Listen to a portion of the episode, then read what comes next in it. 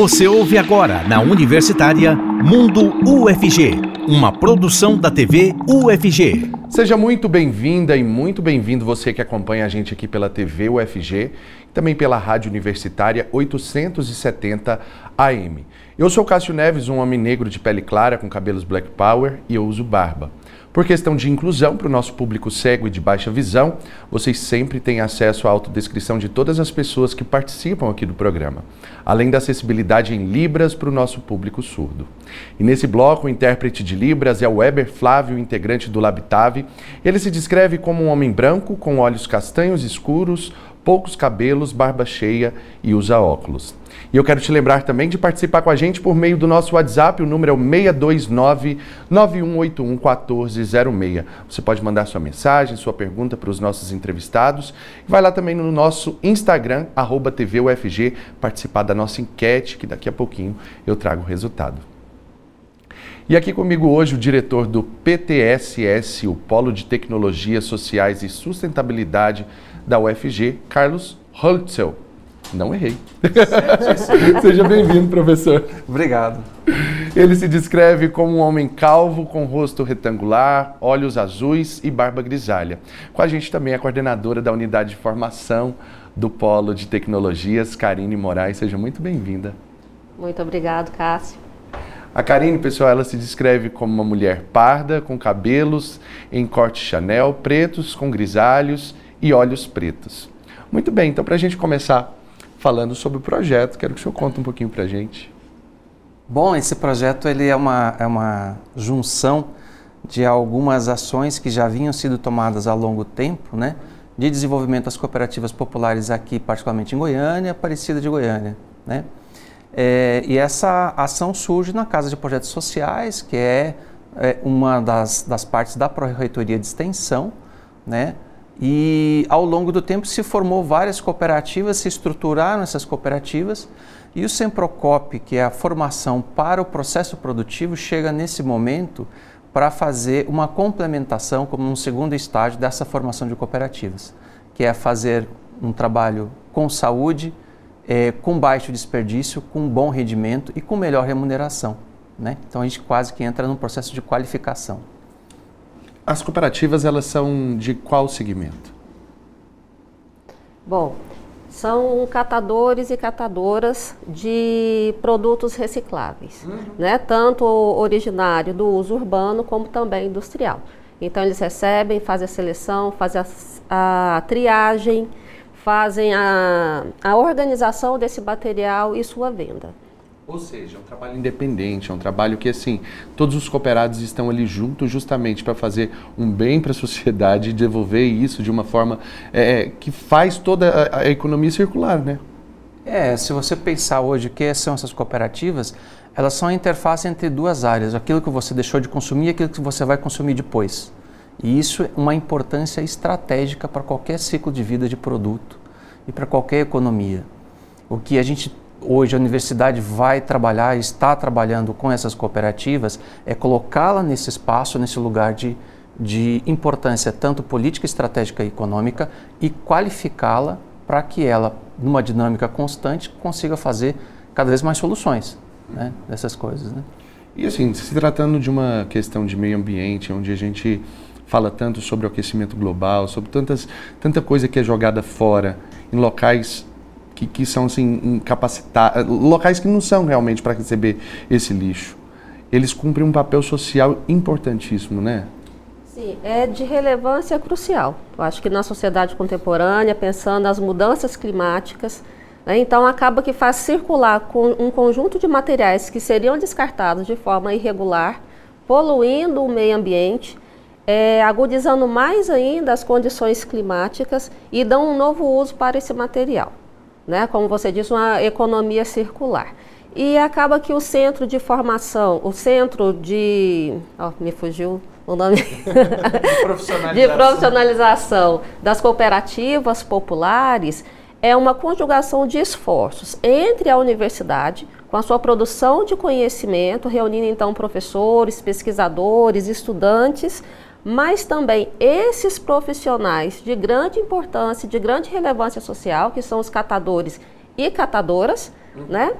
para a produção de um novo saber. Então, se articula o conhecimento acadêmico com o conhecimento gerado na prática laboral. Então, a gente parte do pressuposto que eles são trabalhadores, têm conhecimento, têm experiência da prática. E a possibilidade, então, de articulação entre esses dois espaços de produção de saberes para um objetivo comum, que é a reciclagem desses materiais. Olha só que bacana, um trabalho importantíssimo, né, que é, que é entregue para nós.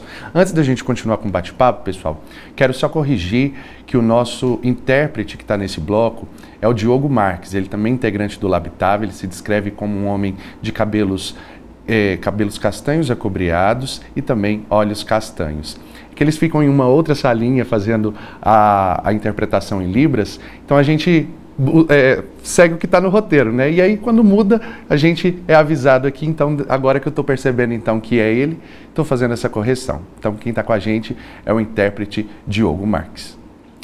E continuando no nosso bate-papo, é, essa formação junto é, do, do, dos cooperados existem também os, os alunos da universidade que hoje fazem parte dessa capacitação. É isso mesmo? Isso. Na maioria das formações que nós estamos acostumados, a gente faz um grande investimento no material instrucional e um grande investimento na preparação, né? Que justamente a professora Karine que fez toda essa interlocução com os professores, alunos, e no desenvolvimento das aulas em si. Nós fizemos isso sim, mas fizemos com a perspectiva de juntar um facilitador que foi alguém da cooperativa que se candidatou e foi formado para ser facilitador, que tem a linguagem específica das cooperativas, alunos da engenharia de produção, alunos da história, inclusive, né? É, e de design, que trabalhavam juntos durante uma capacitação. À, medida que eles foram desenvolvendo a própria capacitação juntos, a troca dos saberes, dos saberes, como fala a professora Karine, foi modelando o que, seria as, que seriam as práticas. Porque o curso são de práticas, né? Nós temos um material conceitual, mas o curso são de práticas.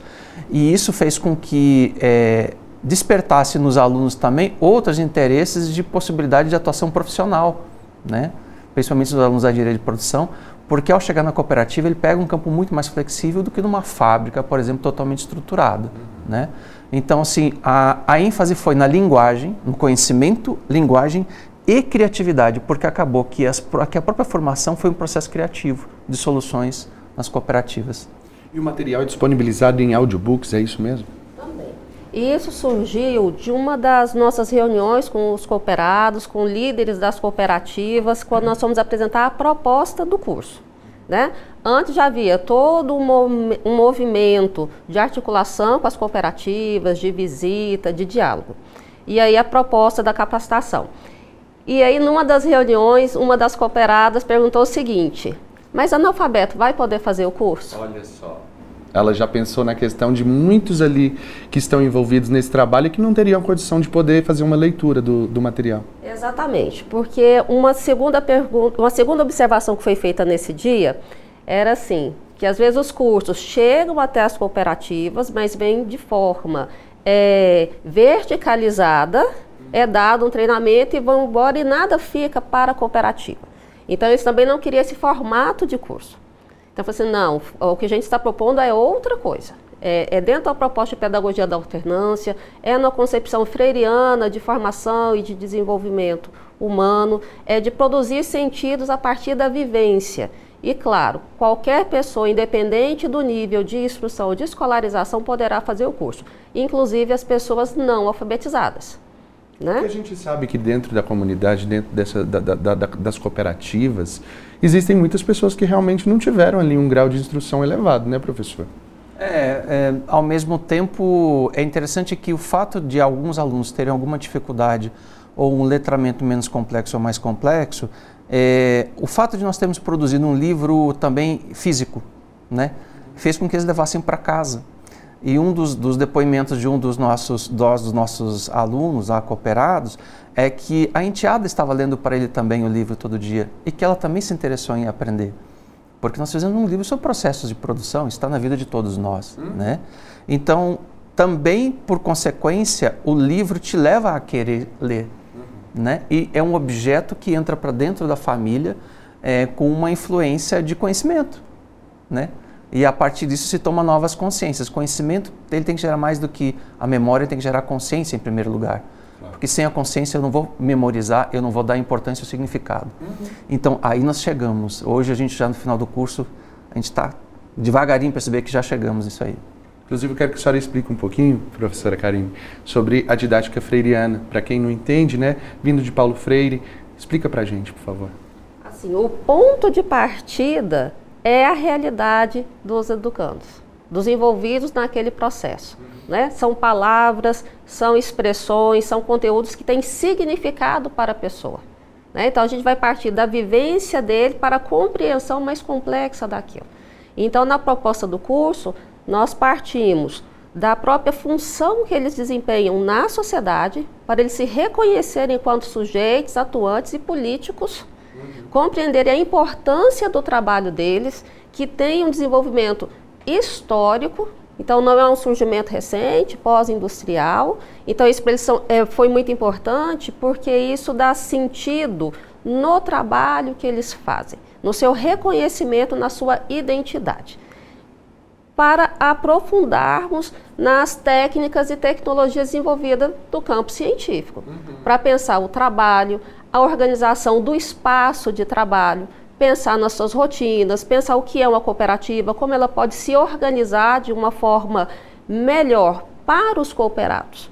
Né? Então, nisso foi muito significativo.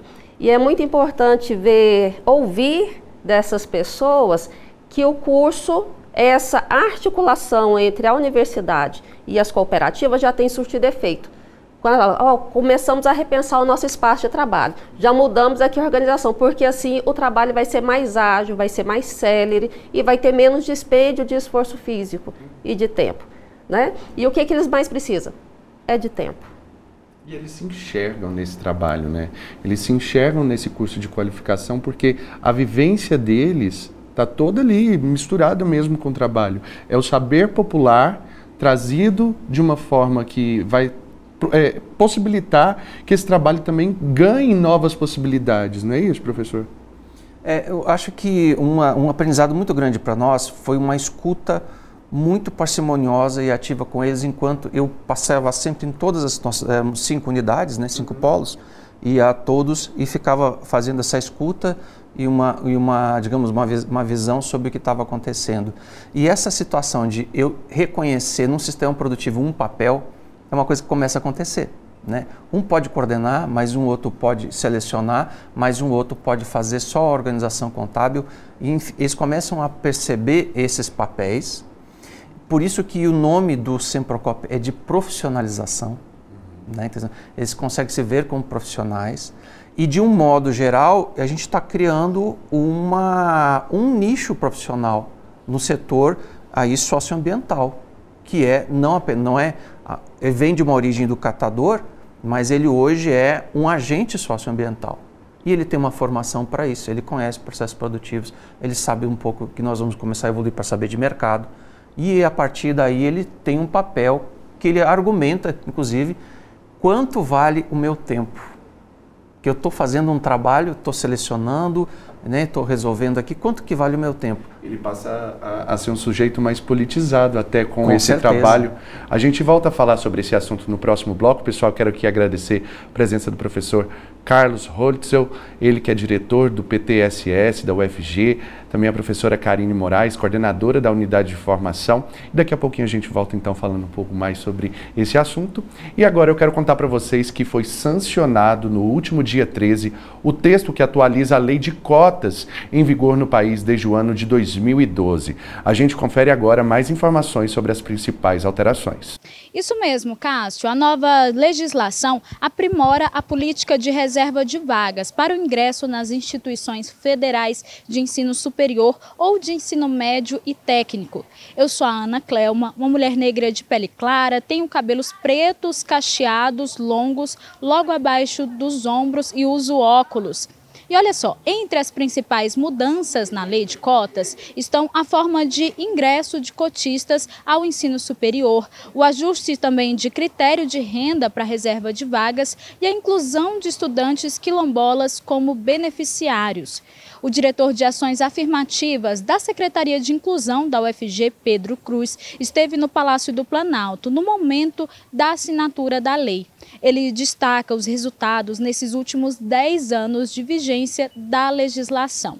Pedro se descreve como homem negro, calvo, com cabelo e bigode grisalhos e usa óculos.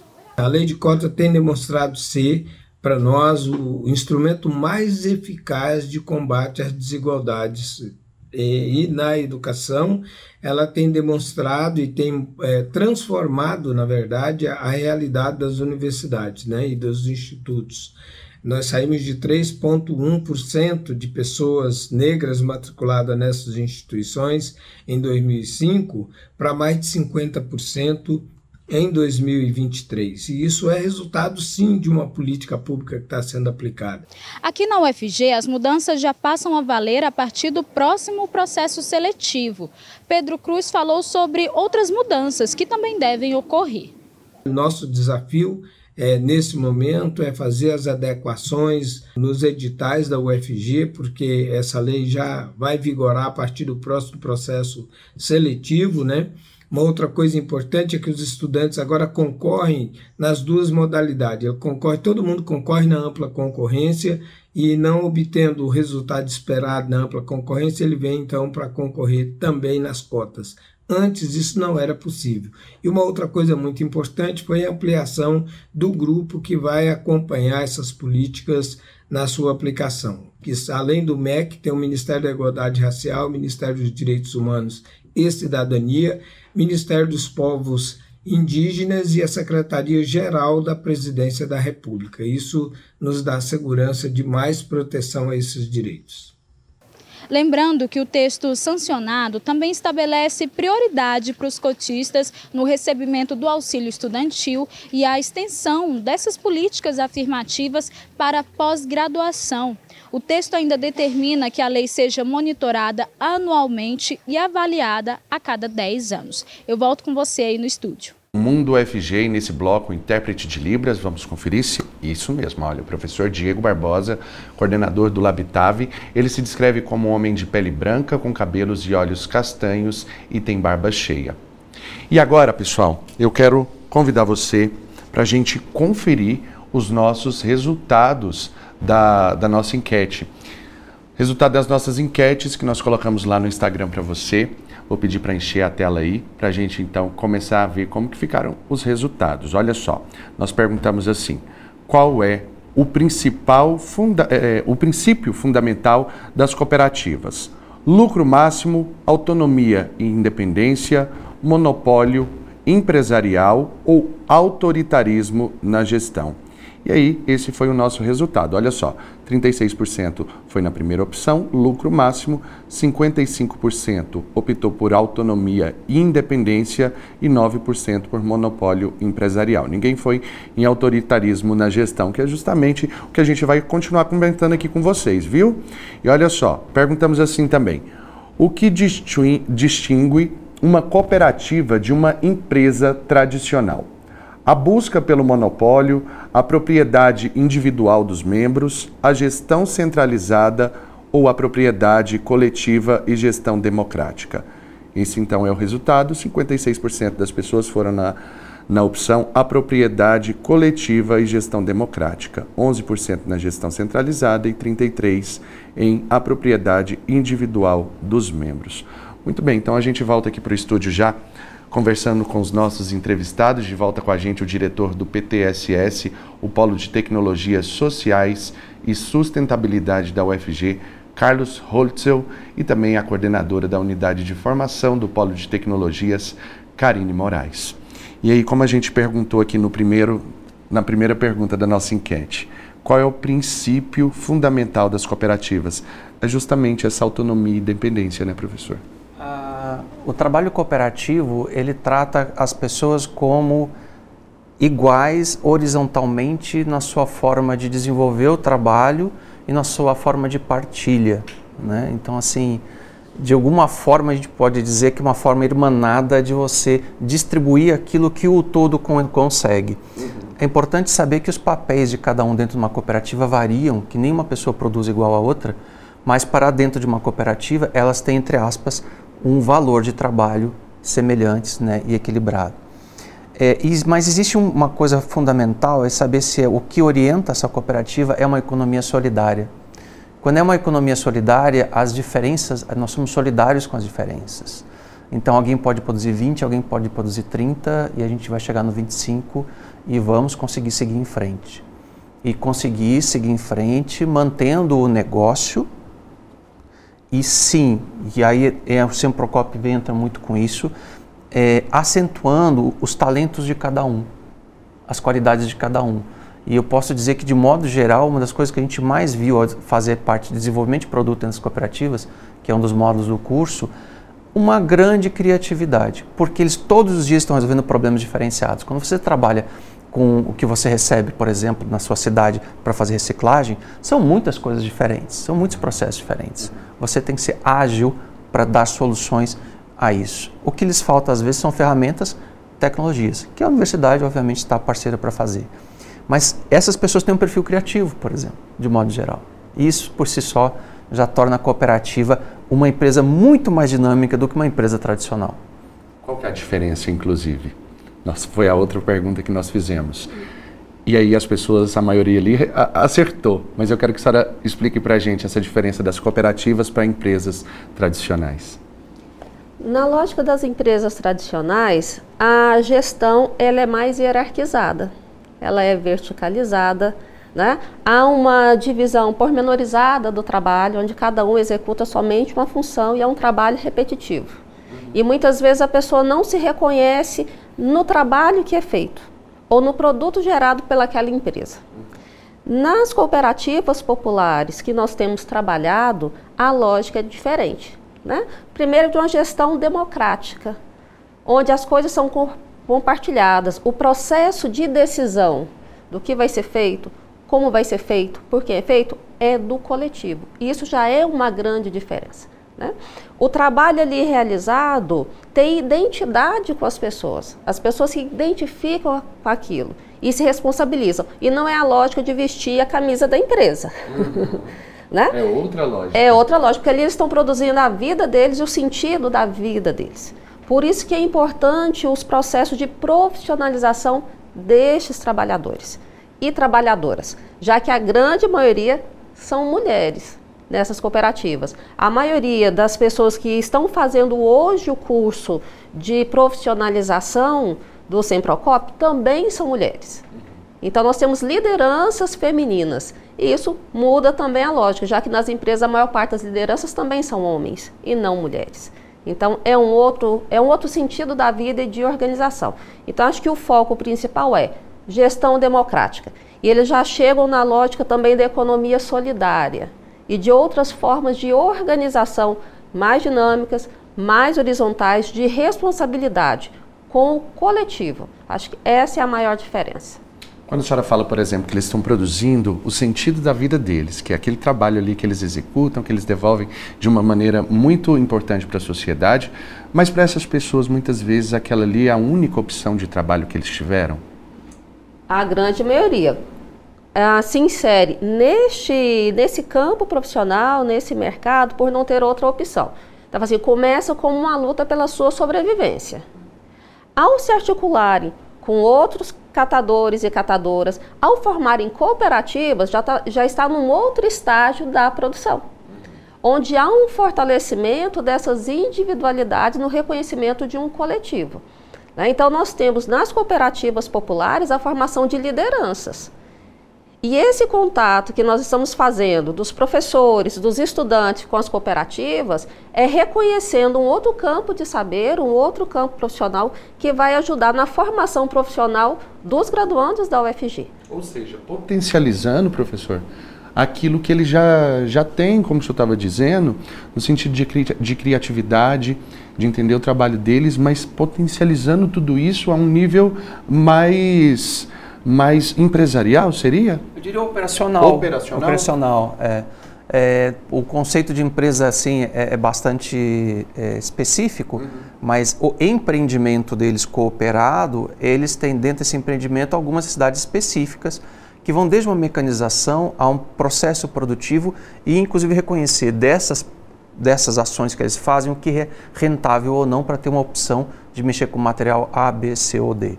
Então, é, é uma cadeia que a gente está mexendo de um modo geral.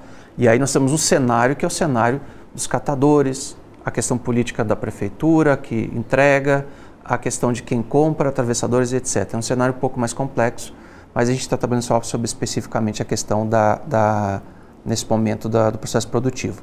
Mas cabe dizer, e aí voltando à questão do perfil, que também é, nós tivemos monitores da engenharia de produção, que na sua maioria são meninas. Então, um público eminentemente feminino, né, que organiza, é, é, que faz a organização do processo e que tem aí trazido algumas demandas bem interessantes que a gente não pensava. E a gente, nas, todas as vezes que a gente entra em contato com cada um durante o curso, com cada local, e na última, na última vez que nós falamos, o, e foi unânime entre elas, que além do, desse suporte da gente poder trabalhar com tecnologias sociais para melhorar, qualificar e chegar em outros patamares, eles precisam também de um suporte pessoal, né, perguntando como é que a universidade pode nos ajudar do ponto de vista da nossa vida psicológica. Olha só, e aí todas começaram a desenvolver uma conversa sobre isso e tentando entender que o meu estado emocional é básico para o trabalho. Isso por si só já é um grande crescimento de consciência sobre o seu trabalho. Não é só o tempo que eu estou vendendo, eu estou vendendo minha saúde emocional. Então existe uma complexidade de pensamento nesses grupos e é por causa de ser cooperativas, muito provavelmente, muito rico para a universidade aprender também com essa complexidade. E quem tem aprendido muito também são os monitores. Eles se vincularam né, muito a, a, a, esses grupos. E hoje, quando você chega no lugar, você não sente diferença entre quem está no monitor, quem é, que é, é, é, o aluno.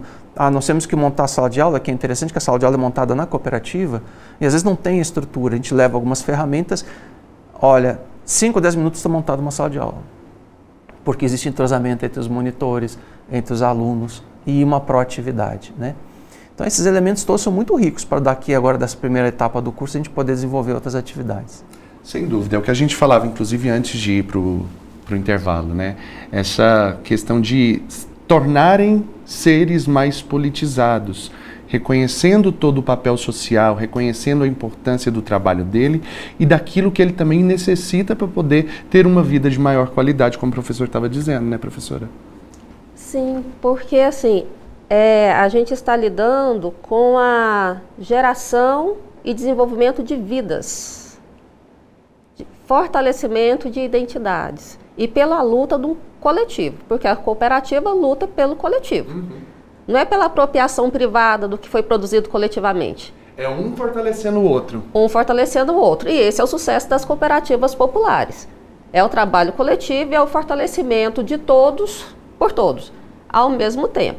E isso nos ensina uma grande lição, que às vezes ficamos presos nos nossos interesses individuais, uhum. lutando por nossa causa inicial, ao invés de lutar pelo coletivo, né? Então assim, ó, é uma felicidade poder participar desse desse processo de formação, de conhecer tantas pessoas maravilhosas com outras linguagens, né? propiciar acesso a tecnologias sociais, a tecnologias desenvolvidas na universidade, fazendo com que a universidade cumpra a sua missão social. Né? E diminuindo cada vez mais essa barreira, essa fronteira.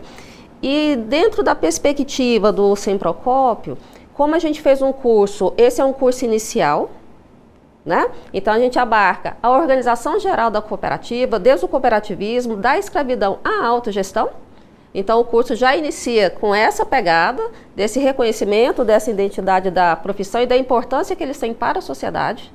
Discute a questão dos atravessadores, que vem desde a escravidão até agora. É um ponto que a gente precisa destacar, né? É um trabalho que começou lá na escravidão e perdura até hoje muitas vezes com, com distanciamento da sociedade, com pessoas que, que colocam essas pessoas à margem, né, professora? É, e que elas se fortalecem quando passam a constituir as cooperativas. Quando elas começam a se unir, enquanto uma categoria de trabalhadores e trabalhadoras, né? Discutindo a organização, a gestão, como melhorar o tempo, a eficiência.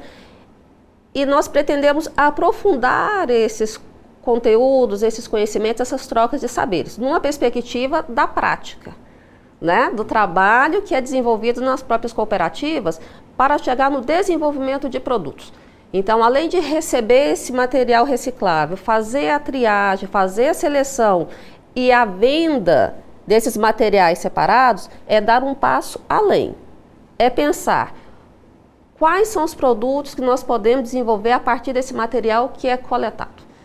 Né? Então, o foco é a gente pensar na cultura, na arte, na melhoria das condições de remuneração do trabalho que é empregado. Né? Não raro nas cooperativas, é muito interessante que o, tem muitos quadros de artes que são descartados, que são usados para embelezar esses locais. É, a gente volta, inclusive, falando mais sobre isso no próximo bloco. A gente vai agora para é, conferir mais um material aqui. Quero agradecer novamente os professores que voltam com a gente aqui no próximo bloco, então. E agora quero contar para vocês que tramita no Senado Federal um projeto de lei que facilita a liberação do uso de agrotóxicos. Em meio a isso, pesquisadores da UFG alertam para os riscos à saúde de trabalhadores rurais expostos a esses produtos. Vamos conferir.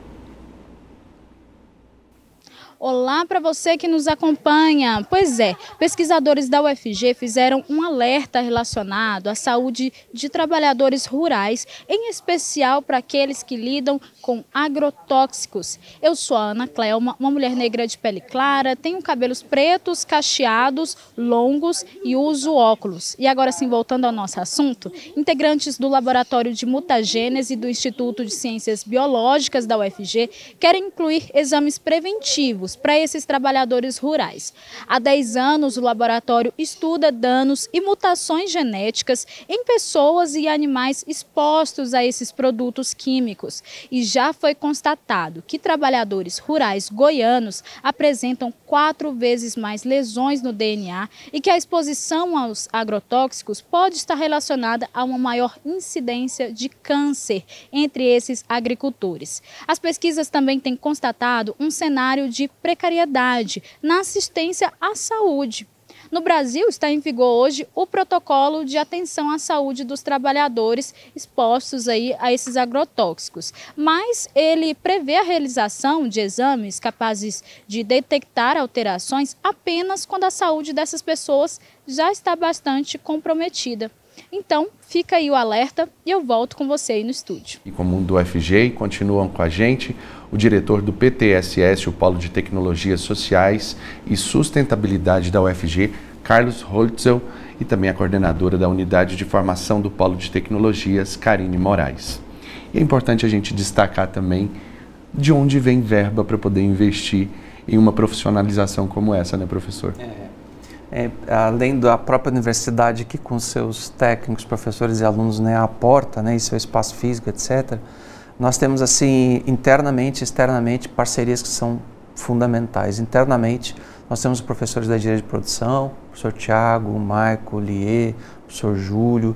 Da história, nós temos o professor Rael, Rafael Sade, que escreveu inclusive o primeiro capítulo que trata desse histórico, né, que vai lá da, da escravidão aos dias de hoje na autogestão é, que compõe esse blend de pessoas que dialogam entre si, também da área de design e da área de educação, que dialogam entre si conseguiram construir isso. Mas o aporte financeiro, nesse caso desse projeto especificamente, veio do Ministério Público do Estado de Goiás. Né? Nós temos uma parceria onde é que nós ajudamos a desenvolver soluções para o Ministério Público, para essas cooperativas, particularmente o doutor Juliano, que responde por essa área do Ministério Público, desenvolve conosco projetos e ele, obviamente, canaliza dentro das demandas que ele considera mais urgentes, o que, que a gente pode transitar de, de atividades. E esse suporte é feito mediante, obviamente, como projeto, via fundação, e a gente vai desenvolvendo e prestando os relatórios devidos aí ao Ministério Público. E essa parceria tem sido longa e frutífera, né? e nós conseguimos, a partir daí, é, interfacear soluções que são de tecnologias sociais, né? financiadas aqui pelo, pelo Ministério Público. Sem essa verba não seria possível um trabalho tão grandioso como esse? Ele seria muito difícil, porque o que, que os cooperados nos colocaram como realidade? é, o que, que eles têm a dispor? O tempo deles. E isso foi colocado, olha, esse tempo do curso é o tempo que a gente está trabalhando, fazendo seleção para trazer os meios de sobrevivência. Há alguma contrapartida? Né? Então, essa parceria com o Ministério Público, com o recurso né, que se torna público, ajudou no financiamento do curso, em todas as suas etapas. Desde a preparação do material, a produção dele, a manutenção dos cursistas. Primeiro, na formação dos facilitadores e monitores. Depois, agora no final do curso, para aqueles que concluíram o curso, eles recebem uma bolsa. Né? Para quê? Para compensar o sábado que eles se dedicaram ao curso. Então, aquele tempo que eles estariam trabalhando na cooperativa é reservado para estudar sobre o trabalho que eles desenvolvem. Um, um dia de trabalho retirado de uma pessoa como essa é a retirada do, do, do pão de cada dia dele. É a retirada da comida que ele leva para a mesa da família. É, porque como, digamos assim, estaria quase que um regime autônomo de trabalho, né? Se você, digamos, ah, você tem seu ateliê de costura, o dia que você não costura, você não ganha. O dia que eles não, não vão triar, eles também não vão ganhar, né? Então a gente tem consciência e a gente eh, foi compreendido, inclusive pelo Ministério Público, que nós precisamos fomentar o estudo. E tem, um outro, tem outra questão, quando você dá uma bolsa auxílio estudante, você diz para aquele estudante que estudar tem valor. É claro. Você valoriza aquele tempo dele, é. né? É, é, é, falar assim, você, esse tempo que você tem aqui é, ganhando o seu, o, seu pão, você está adquirindo conhecimento para ganhar, Melhor, às vezes, é. muito mais do que isso que você isso. já ganhava. Não é uhum. isso, professor? É, foi exatamente isso que aconteceu. E é muito interessante que as pessoas não estão fazendo o curso por causa dessa remuneração. Esse não é o objetivo primeiro delas. Que é o que deu para a gente perceber é o conhecimento. E, e foi o fato delas ter sido valorizadas desde a apresentação da proposta do curso de formação. Isso foi um diferencial significativo, né? Porque inclusive esse curso para acontecer foi deliberado pelas cooperativas que estão fazendo parte. É né? Aquele envolvimento deles no trabalho, até mesmo da construção do próprio material, como a senhora estava dizendo. Sim, porque a etapa subsequente é a avaliação do material que foi produzido. A avaliação pelos cursistas. Porque nós temos a avaliação dos professores, autores, né, professores da Faculdade de Artes Visuais, da Faculdade de Ciências e Tecnologia, Campus Aparecida aqui da UFG. Eu participo pela Faculdade de Educação, sou professora de lá. É, Faculdade de História. Então, nós temos várias unidades acadêmicas, professores e professoras dessas unidades, estudantes de vários cursos que estão participando. Então, nós fizemos essa validação. Agora, para a gente é muito importante o retorno dos cursistas, claro. até porque o objetivo é a gente conseguir depois implementar esse curso para mais pessoas em outras regiões do estado e quem sabe do país. Eles né? também se tornam multiplicadores desse serviço? Sim, eles não é uma palavra muito bom dizer, mas a gente usa metafórica. Eles são alvo do conhecimento, né? à medida que eles se qualificam tanto para serem facilitadores ou como aluno, como alunos nas práticas, são as pessoas que por conta de inclusive questão né, da linguagem já têm a linguagem desse tipo de trabalho, são as primeiras pessoas já, é, digamos assim, qualificadas para se especializarem mais, além do que a gente já fez, e para poderem ser multiplicadoras. A ideia é fazer é, que o sistema tem seu próprio, a sua própria geração de, de conhecimento, que a gente chama, tem um, termo chamado autopoiese do conhecimento. O conhecimento tem que começar a se... Auto quê? Autopoiese, poiese da criação. Ele tem que se criar dali. Né? A gente está fazendo o quê? A gente está sendo a pólvora do processo. Mas a chama vai ser, ter que ser alimentada ali. Se a gente chegasse hoje como técnico, desse uma cartilha, pedisse para fazer, se retirasse, a gente deixaria o que a gente chama de conhecimento morto né? ele está no livro, ele pode ser repetido sim ou não. À medida que a gente chega para as pessoas e elas deliberam como querem, o que necessitam e quais são já os conhecimentos que elas têm, opa, a gente começou de onde é que elas estão partindo. Nenhuma interface ela tem sucesso se ela não começa de onde você já conhece. Se você te pegasse seu celular de, e pegasse uma interface que não tivesse mais nada a ver com o seu celular em outro celular, você teria começado zero. Não, a gente vai da onde está, vai dando uma nova versão. E essas pessoas são preparadas para fazer a versão 1, 1.1, 1.2. Ela não entra perdida no processo. Não, não, ela tem que ter um ciclo virtuoso, uma espiral virtuosa aí. E por outro lado também tem o, o, crescimento também para esse é, esse qualificador que é da universidade, né? O projeto funciona como um projeto de extensão? Sim, ele é um projeto de, de extensão envolvendo então múltiplas unidades, vários estudantes de, de outras unidades acadêmicas. A ideia é que com a expansão do, do projeto, dos cursos do centro de formação, novas pessoas sejam inseridas nesse processo. Então ele é aberto, então quem quiser participar conosco é só chegar junto né, bem o espírito da nossa universidade, que é de integração, é de popularização da ciência, de popularização do, do conhecimento, para gerar novos saberes. Uhum. E quem tiver esse interesse, procura vocês como? Pode procurar professor Carlos, o e-mail é carlos.gustavo.ufg.br, que é o coordenador. Carlos.gustavo. Gustavo, sem o Hertz. Carlos.gustavo. É, porque se colocar esse sobrenome. É, é, aí não, é, não, não, dá mídia. É, é não, de, não. é, de, onde o sobrenome? É, é austríaco. Austríaco, aí fica mais difícil. Então é carlos.gustavo.ufg.br, né? uhum. né? E uhum. professora Karine também. E tem algum site? Não, nós não criamos site ainda. Todo o foco foi centrado nas cooperativas, uhum. né? Então, assim, esse é o nosso grande piloto. Então é um piloto que já, ah, já começa com 71 cursistas. Uhum. Cooperados. Olha cooperados. Né? A partir daí, da avaliação, nós vamos ver o que, é que nós podemos fazer para melhorar uhum. nossa relação com as cooperativas, quais são as novas demandas deste grupo ou de outros grupos que também queiram ser atendidos pelo projeto. Né? É atender novos professores que queiram se incorporar nesse nosso centro de profissionalização, né, porque pode surgir outras propostas de curso, desde que respeite a filosofia desse centro de formação. Né, que a gente trabalhe pela pedagogia da alternância, uma concepção freiriana de produção do conhecimento, de respeito aos saberes oriundos da prática. Né? Aí eu vou te falar uma característica, por exemplo, das atividades que a gente desenvolveu o livro, mas todas as atividades do curso são atividades práticas. Por isso que mesmo as pessoas não alfabetizadas ou independente do seu letramento puderam fazer o curso, uhum. né? E foram atividades práticas no espaço de trabalho. E agora finalizando os oito módulos do curso, tem uma parte de estágio. E o que, que é o estágio? É implementar alguma mudança no seu espaço de trabalho. Ele vai executar ali onde ele, ele já trabalha. Exatamente. É uma devolução dele para ele mesmo. É, e nós vamos ter uma sessão de apresentação desses trabalhos. Então, não é uma, uma atividade que ele vai fazer para ficar restrita àquele grupo, àquele polo. Né? Então, nós vamos ter uma cerimônia onde todos serão chamados, onde essas atividades, esse estágio, o resultado dele será apresentado para o coletivo.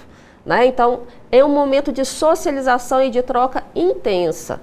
Então, essa é a filosofia do Sem Procópio. Então, quem quiser fazer parte também tem que vir com esse espírito para agregar, trabalhar junto e produzir coletivamente. E além do contato do professor Carlos, agora passo da senhora também, então, para o pessoal entrar é, em contato. Karine, underline UFG, arroba ufg.br. Karine com K. Karine com K. Repete, por favor, Karine. Karine, underline UFG, ufg.br. Pronto, então é isso. E quem quiser contribuir né, com esse trabalho, então, já está aí o convite feito, tem os contatos já para poder buscar, né? E é, só para a gente finalizar, é, o mais bonito que a gente percebe nisso é justamente perceber que aquele catador que a gente vê ali na rua, muitas vezes ele é marginalizado pela população, ele está fazendo um trabalho de retirada daquilo que era lixo, daquilo que poderia ser um lixo para a sociedade, na verdade, transformando isso em, em algo que vai ser muito maior para a gente. Ele está tirando aquela, a, aquele lixo da sociedade e devolvendo como uma riqueza para a gente. É uma, uma coisa que, que eu converso às vezes com as pessoas no início do nosso trabalho. Lixo é uma coisa que colocaram na nossa cabeça. Nada é lixo. Nada. Tudo pode ser reutilizado. É a gente que dessignificou. Então ele passou a ser uma coisa e não um produto, não um artefato. Inclusive está aqui e eles, eles os cooperados começam a mexer com isso. Então, o que que, esse, que que esses agentes aí socioambientais fazem? Eles ressignificam aquilo que um dia alguém, por falta de educação, por excesso de consumismo, por algum problema, fez perder o significado. Mais ou menos. Ficou mais bonito ainda. Quero aqui agradecer ao professor Carlos Holtzel, diretor do PTSS da UFG, também professora Karine Moraes, coordenadora da unidade de formação do PTSS. Parabéns pelo trabalho de vocês, que venham muitos frutos desse trabalho, que ele continue crescendo, que a gente possa trazer muito mais desse trabalho aqui também em outros programas. Parabéns mesmo, viu? Sucesso. E agora a gente vai conferir a agenda de eventos, ações e editais da UFG. Rodou.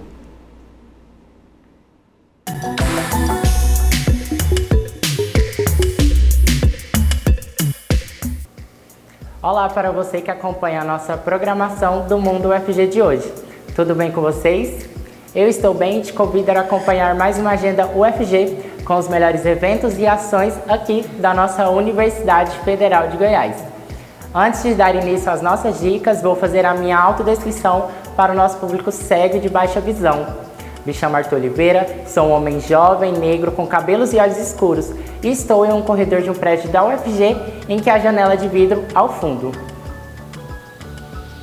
Para começar, te faço um convite. Em 29 de novembro ocorre o Dia do Empreendedorismo. O evento é organizado pelo Laboratório de Pesquisa em Empreendedorismo e Inovação da UFG, juntamente com o Centro de Empreendedorismo e Inovação, o CEI, ele conta com diversas atividades, como visita técnica, competição, música e mesa redonda.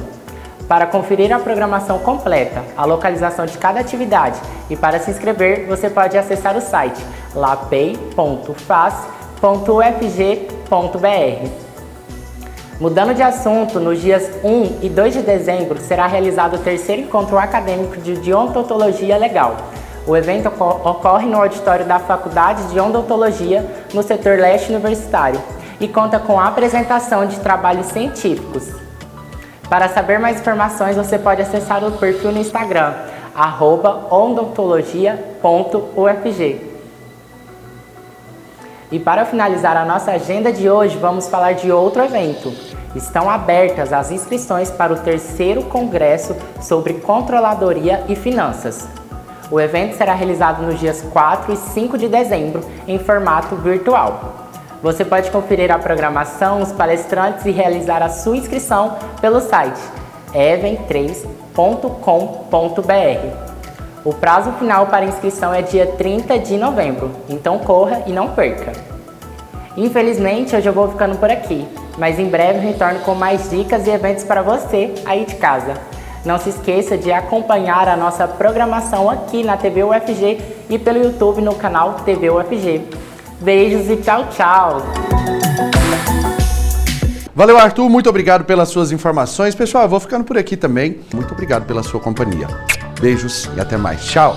Você ouviu na Universitária Mundo UFG, uma produção da TV UFG.